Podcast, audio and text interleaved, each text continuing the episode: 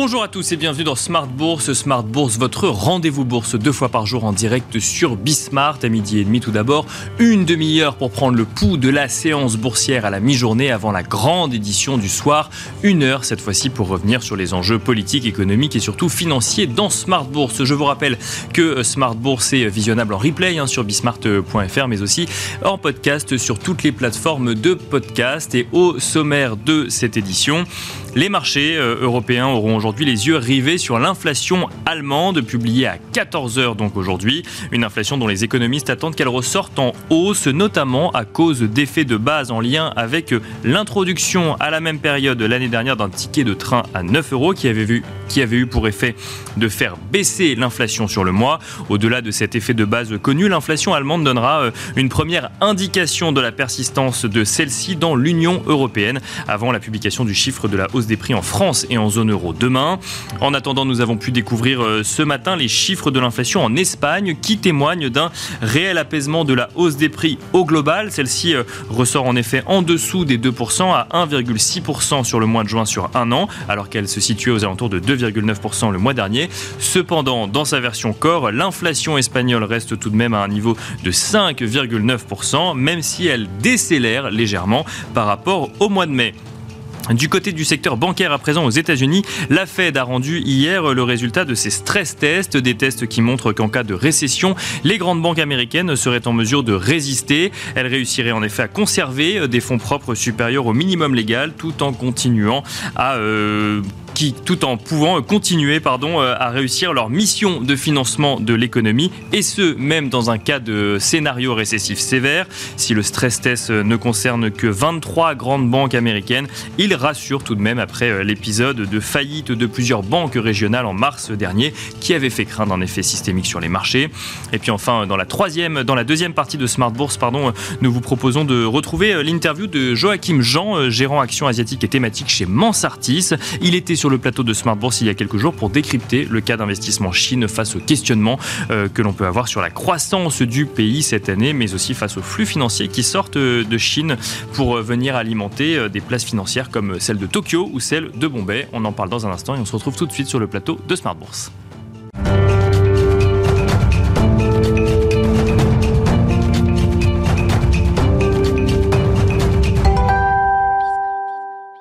C'est parti pour la première partie de Smart Bourse à la mi-journée. Nous avons le plaisir de retrouver en duplex Alexandre Tavazzi. Bonjour Alexandre Tavazzi. Bonjour. Bienvenue donc dans Smart Bourse. Vous êtes responsable CIO Office et recherche macroéconomique chez Pictet Wealth Management. Un mot peut-être de cette prise de parole que nous avons tous pu suivre hier où les quatre banquiers centraux étaient réunis à Sintra pour euh, rappeler les objectifs effectivement euh, fixés par les banques centrales, mais surtout euh, détailler euh, leur stratégie. On a l'impression que le, discours est de dire, pour l'instant, notre mission n'est pas terminée, nous continuerons à envisager un environnement de taux élevé à l'heure actuelle, Alexandre Tavadi. Oui, c'est en fait une confirmation. Si vous regardez tous les chiffres macroéconomiques que nous avons, la chose qui frappe, et peut-être partant des États-Unis, c'est la résilience de l'économie. Donc, euh, de façon évidente, pour l'instant, on n'y est pas. Euh, les, chiffres d'inflation américains et surtout l'économie ne ralentit pas suffisamment. Et puis même du côté européen, l'inflation, vous l'avez mentionné tout à l'heure, notamment l'inflation qui vient de l'Allemagne, reste à un niveau trop élevé par rapport à ce que la, BCE aimerait euh, vouloir achever. Et du côté de la Banque d'Angleterre, c'est peut-être là que les problèmes sont les plus importants, puisque l'inflation encore en Grande-Bretagne est au-delà des 7%, 7,1%. Donc là également, il y aura plus de travail à faire. Peut-être que le seul pays où finalement l'effort sera inverse, ce sera, le Japon, comme indiqué par le gouverneur de la Banque centrale japonaise, où là, il cherche plutôt à ramener l'inflation à un niveau de 2% et à le maintenir à ce niveau de 2%. Mais sur les trois autres euh, grandes banques centrales de la planète, effectivement, le travail n'est probablement pas encore fini. Avec euh, des, hausses de taux, que ce soit pour la Fed ou pour la BCE, déjà plus ou moins actées, à en croire les discours des banquiers centraux pour euh, les prochaines réunions en juillet. Oui, absolument. Je crois que Jay Powell a clairement mentionné que 25 points de base étaient, dans, les, dans les cartes. Il a même mentionné que le Conseil de la Réserve fédérale voyait encore deux hausses de taux d'intérêt, donc son discours était totalement consistant avec les dernières annonces. Et du côté européen également, puisque Mme Lagarde a également plus ou moins acté le fait que nous devrions encore avoir 25 points de base lors de la prochaine réunion. Euh, et donc ça, remet un peu de pression sur les marchés financiers, on l'a vu depuis, deux, trois, depuis deux, semaines, puisque les marchés doivent se réajuster maintenant à cette probable future hausse des taux d'intérêt décidée par les banquiers centraux. Mais alors comment interpréter, comment comprendre hein, justement ces, ces discours, puisqu'on sait qu'il y a aussi une part de communication dans ces discours pour faire accepter au marché l'idée d'un environnement de taux élevé tant que l'inflation ne sera pas revenue euh, sur son objectif objectif cible de 2%. On, sent que le, marché a du mal à croire finalement à ces prises de parole, mais euh, semaine après semaine, globalement, bon, le, discours reste le même. Est-ce que euh, ça a un impact significatif aujourd'hui sur les prévisions des marchés? Alors, on l'a vu sur la partie courbe des taux d'intérêt, puisque finalement, si l'on regarde sur deux, trois semaines, toutes les parties courbes des taux d'intérêt, que ce soit sur des taux d'intérêt en dollars, que ce soit en euros, que ce soit également en livres sterling, la partie courte est remontée. Donc, effectivement, les marchés prennent en compte ces décisions-là, et les taux d'intérêt jusqu'à trois ans sont remontés maintenant depuis deux semaines. Donc, ça, c'est le premier point. Et le deuxième point, on l'a vu aux États-Unis, tout le rebond que l'on avait commencé à voir qui s'était enclenché il y a quelques semaines sur notamment les petites capitalisations, l'indice euh, Russell 2000, euh, ceci s'est simplement stoppé puisque c'est un segment du marché qui est beaucoup plus sensible à l'évolution des taux d'intérêt. Ce sont des entreprises qui sont plus endettées que les grandes entreprises de la côte. Et le fait que cette partie-là du marché soit stoppée et recommence à sous-performer indique clairement que les marchés sont en train de prendre en compte ces resserrements futurs des banquiers centraux. Avec un contexte aux États-Unis, par exemple, d'indicateurs de, économiques qui montrent une certaine résistance, résilience hein, de l'économie américaine, un scénario récessif euh, qui, s'éloigne, en tout cas, euh, en tout cas dans, dans le temps on voit euh, par exemple bah, ces ventes de logements neufs hein, qui, euh, qui se maintiennent, qui rebondissent. Aux États-Unis, un marché résidentiel qui résiste. Est-ce que ça milite là aussi pour euh, une intervention plus conséquente de la Fed à venir sur les prochains mois? Alors probablement, et c'est un peu le paradoxe du, marché américain, vous avez mentionné tout à l'heure les stress tests des banques qui montrent bien que le secteur financier est en bonne situation, en tout cas pour les grandes capitalisations du, marché américain. Et sur le marché résidentiel, ce que l'on voit simplement, c'est l'apprentissage suite au cycle précédent, où aujourd'hui, euh, plus de 90% du marché est détenu avec des taux hypothécaires à taux fixe, donc la hausse des taux d'intérêt n'impacte pas les détenteurs aujourd'hui euh, de maisons. Mais surtout, il y a peu de, il y a peu de mobilité aujourd'hui sur le marché du travail. 40 euh, à 50 du marché est détenu par la génération des baby boomers, qui sont mhm. plutôt à la fin de leur carrière. Donc ce sont des gens qui n'ont pas besoin de vendre et de refinancer et ensuite éventuellement se déplacer euh, géographiquement aux États-Unis. Ce qui fait que le paradoxe, c'est qu'après deux ou trois ans de sous-construction, on a peu d'objets nouveaux qui viennent sur le marché parce qu'on a peu de propriétaires qui décident de vendre aujourd'hui. Et c'est ce qui explique effectivement que les prix des maisons se soient stabilisés dans certains, dans certains États, commencent à monter. Donc il faudra certainement un peu plus d'appui de la part des, banquiers centraux pour atteindre leurs objectifs en termes de ralentissement économique et ensuite d'inflation. Mais on, peut légitimement se poser la question de, de l'efficacité d'un outil de hausse de taux si on voit effectivement que ça ne produit pas les effets escomptés sur le marché de l'immobilier ou sur le marché du travail aujourd'hui, Alexandre Tavadi. Oui, en fait, c'était une des grandes questions qui a été posée hier à l'ensemble des banquiers centraux, qui est ces fameux lags, c'est-à-dire le temps, euh, le délai nécessaire pour que la hausse des taux d'intérêt ait réellement un effet sur la conjoncture. Euh, en fait, ce que l'on mesure aujourd'hui, c'est un, la résilience de l'économie, mais surtout, et le point le plus important, c'est les calendriers de refinancement des entreprises qui sont endettées.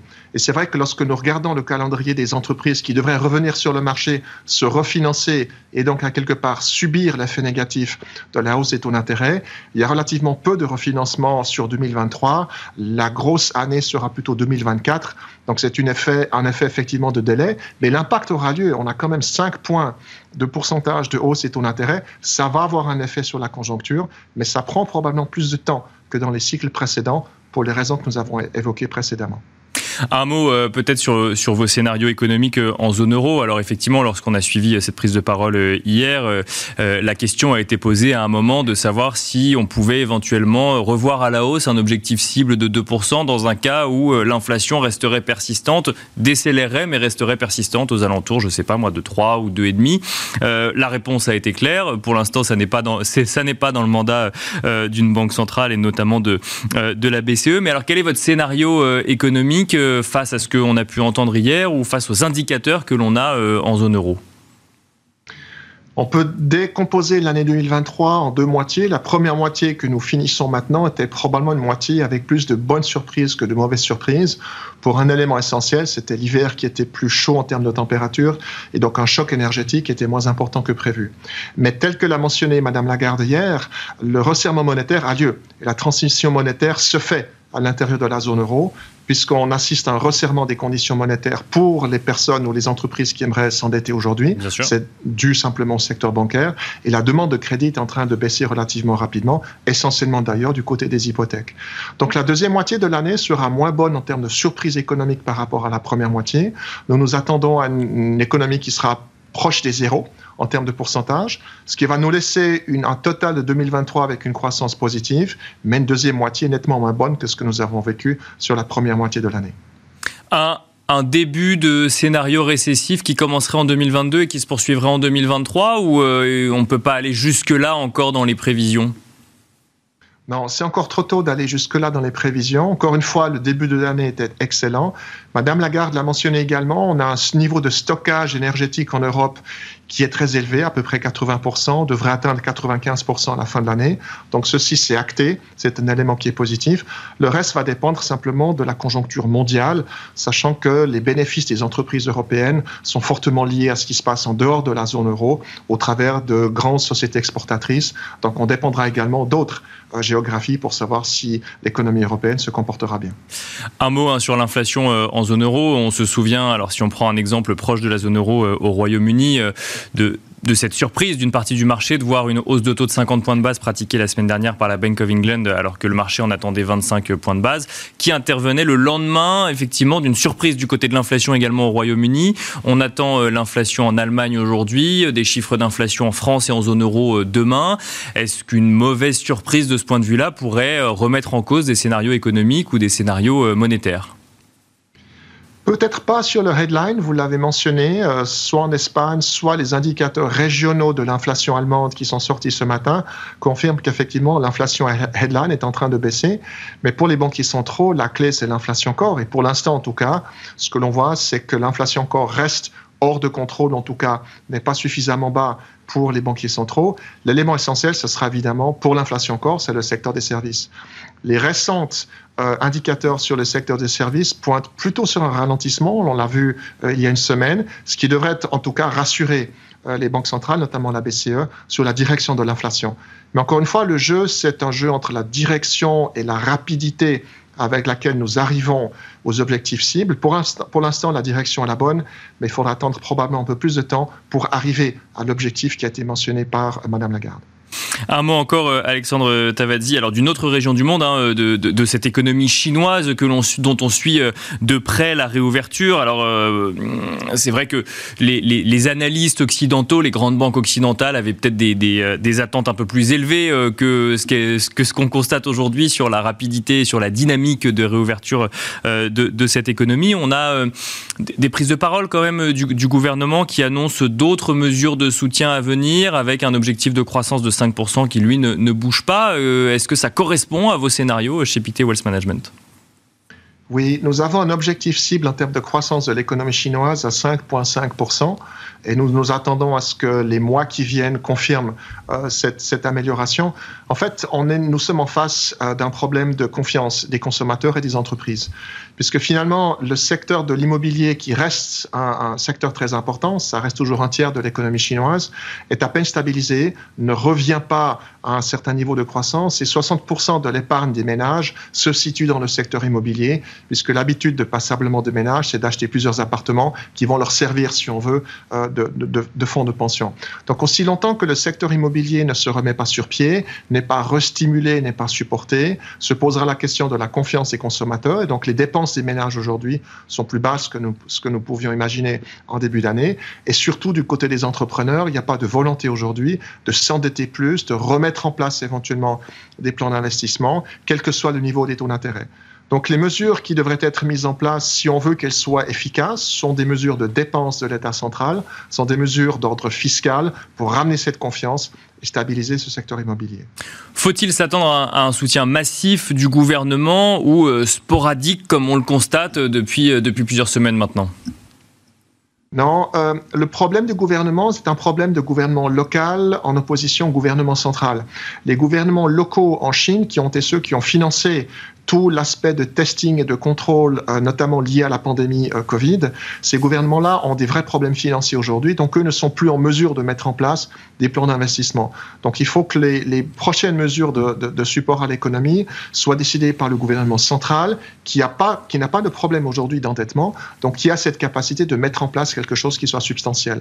Si l'on veut effectivement relancer cette économie chinoise de façon durable, il faut que ce soit quelque chose d'important, de durable dans le temps, probablement donc des efforts fiscaux ou des efforts d'investissement. Autrement, on va se retrouver avec ce que nous avons déjà, c'est-à-dire une économie qui ne performe pas de façon suffisante et où tous les efforts qui sont faits aujourd'hui ne conduisent pas vraiment à la reprise économique qui est celle qui est attendue par le gouvernement central. Merci beaucoup Alexandre Tavadid de nous avoir accompagnés à la mi-journée dans Smart Bourse. Je rappelle que vous êtes responsable CIO Office et recherche macroéconomique chez Pictet Wealth Management. Merci beaucoup et quant à nous, on se retrouve tout de suite dans la deuxième partie de Smart Bourse.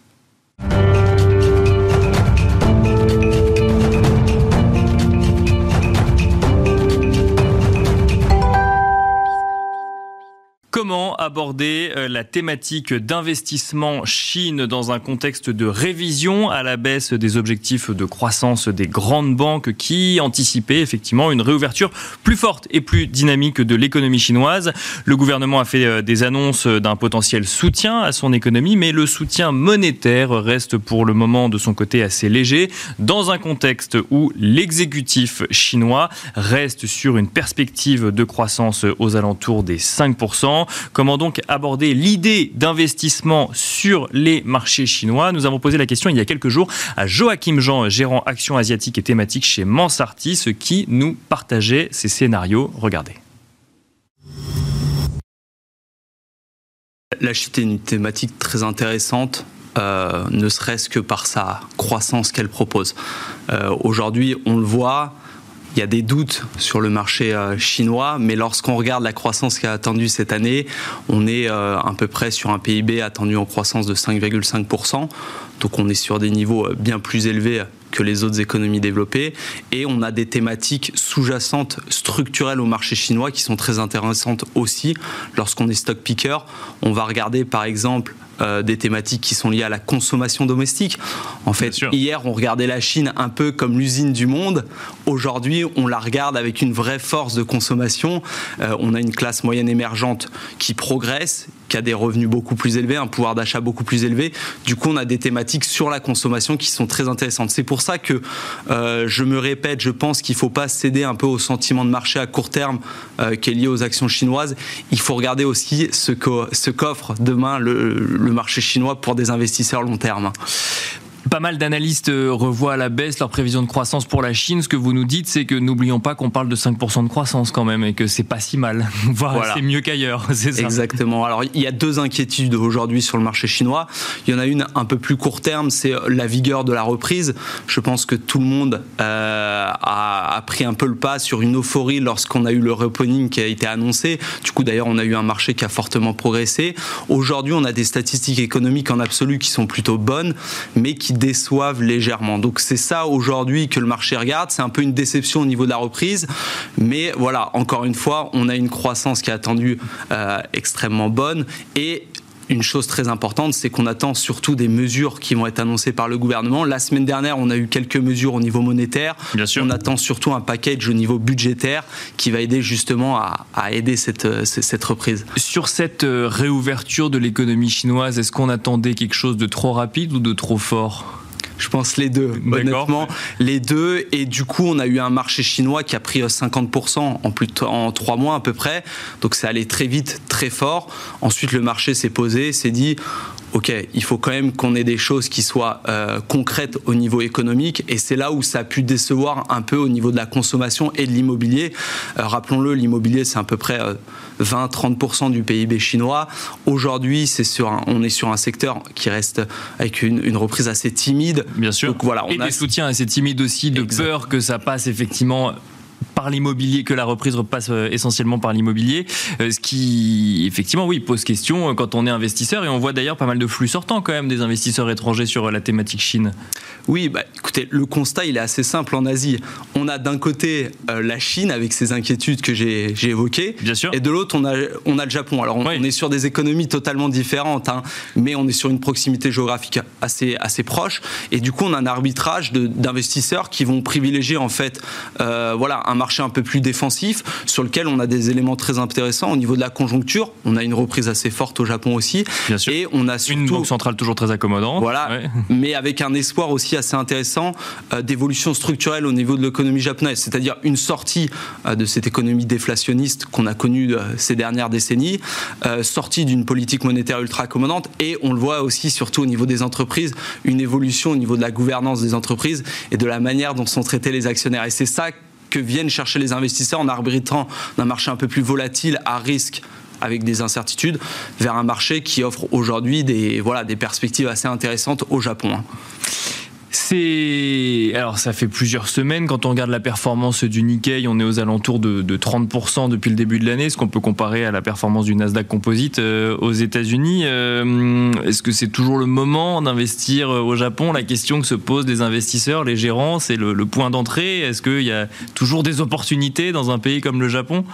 Alors, il y a des opportunités malgré cette forte hausse. C'est un marché euh, qui, ces derniers mois, était assez stable, voire baissier. Du coup, en termes de valorisation, on n'a pas de pression extrême. Euh, il y a des choses très intéressantes, on va dire, en termes de stock picking. C'est pour ça que euh, je me répète à nouveau, c'est un marché de stock picker. C'est un marché qui est beaucoup moins suivi, donc un peu moins efficient que ce qu'on peut retrouver aux États-Unis et en Europe. Du coup, on va trouver voilà, des éléments intéressants à court terme. je l'évoquais la dernière fois lorsque je suis venu sur le plateau. il y a des éléments sur des sociétés qui se payent très peu cher, où on a une politique de retour aux actionnaires très intéressante, avec des rachats d'actions assez conséquents qui profitent justement euh, à ces actions-là. Euh, on a également une thématique à court terme assez intéressante, c'est la reprise du tourisme au Japon. D'accord. Puisqu'en fait, beaucoup de touristes chinois sont attendus dans les prochains mois au Japon et ils viennent tirer la consommation sur certains sous-segments. Euh, typiquement. Donc la reprise chinoise, finalement, est une bonne nouvelle pour l'investissement au Japon, c'est ce qu'il faut comprendre. Exactement. Typiquement, sur cette thématique-là, le Japon est très fort dans les cosmétiques. Ils ont un pouvoir de marque très intéressant. Donc, on a les touristes chinois qui viennent consommer typiquement sur ce genre de segment-là. Donc, on a des valeurs assez intéressantes, typiquement euh, Kao ou Kose, hein, qui sont des leaders dans les cosmétiques japonaises, qui vont venir profiter justement de, de ce tourisme chinois. Et puis, à plus long terme, on a des valeurs de qualité et de croissance très intéressantes euh, sur des, voilà, des thématiques de, de niche. On l'oublie souvent, on dit le Japon, voilà, on n'a pas de croissance au niveau économique, mais on a des sociétés très intéressantes en fait dont la croissance est tirée en fait euh, des, autres économies. D'accord. Oui, parce que c'est un marché domestique assez petit quand même le Japon. Voilà, c'est un marché domestique assez petit avec des tendances structurelles assez négatives. Si on regarde par exemple euh, la démographie, voilà, on sait qu'il y a des soucis démographiques au Japon, mais derrière on a des sociétés japonaises qui vont justement opérer sur des thématiques de niche internationales, typiquement dans le secteur par exemple de l'automatisation industrielle, où le Japon est très fort. On a des sociétés leaders comme Keyence ou Fanuc dans la robotisation des chaînes de production, ou euh, même dans la santé, euh, euh, sur des petits segments, en fait, on a des parts de marché au-dessus de 50% au niveau mondial.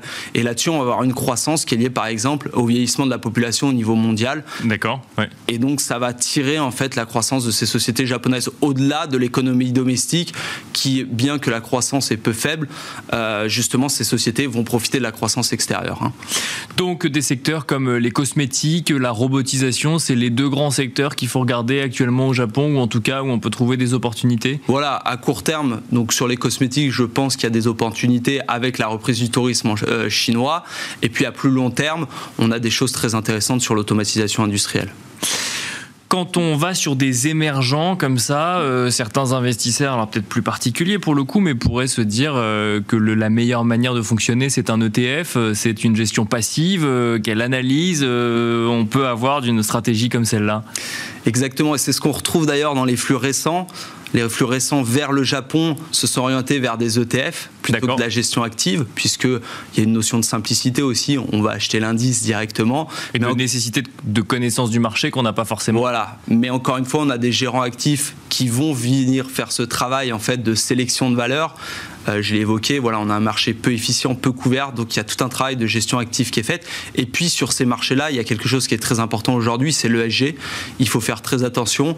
On sait qu'il y a un retard un peu plus important par rapport à l'Europe et aussi par rapport aux États-Unis en termes ESG. Du coup, il faut avoir une connaissance, notamment au niveau de la gouvernance des entreprises.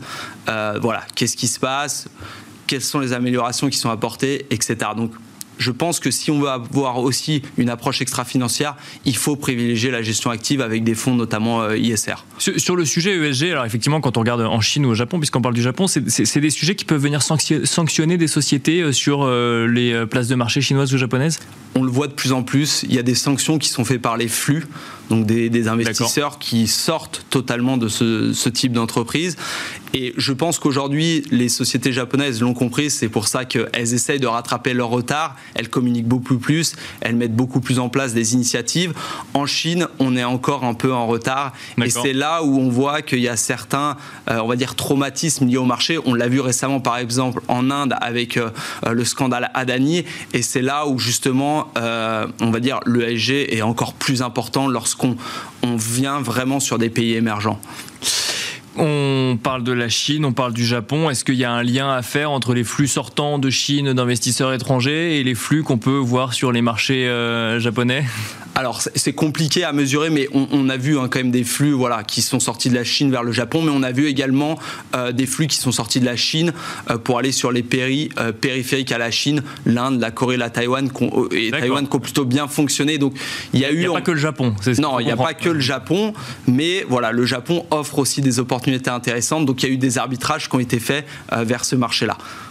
Il nous reste euh, une minute. Euh, au-delà du Japon, effectivement, quand on veut regarder les émergents, la Chine euh, ou autre, l'Inde, par exemple, vous le mentionniez, c'est une thématique d'investissement pour des investisseurs un petit peu plus experts ou Exactement. Alors c'est un marché très intéressant, c'est un marché assez profond. On a énormément de sociétés cotées en Inde. C'est un marché qui est encore un peu moins suivi que le Japon ou que le reste, même de la Chine.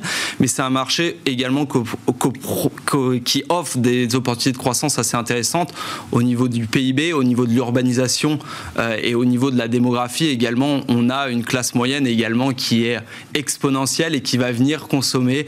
Et on va dire c'est également un pays qui profite un peu de ce qu'on peut voir en Chine, c'est c'est-à-dire euh, une défiance à l'égard du gouvernement chinois qui est peut-être euh, dans une optique de contrôler un peu plus le secteur privé. On a quelque chose d'un peu plus libre euh, au niveau de l'Inde. Donc voilà, on a aussi des flux qui sortent de la Chine pour aller vers l'Inde. Voilà, c'était Joachim Jean, euh, donc euh, gérant action asiatique et thématique chez Mansartis, qui euh, nous partageait ses scénarios économiques sur la Chine, mais aussi sa vision du cas d'investissement en Chine. Merci à vous d'avoir suivi Smart Bourse. Je vous rappelle que vous pouvez retrouver Smart Bourse en replay sur bismart.fr, mais également nous écouter en podcast sur toutes les plateformes de podcast. Et quant à moi, je vous donne rendez-vous ce soir à 17h pour la grande édition de Smart Bourse.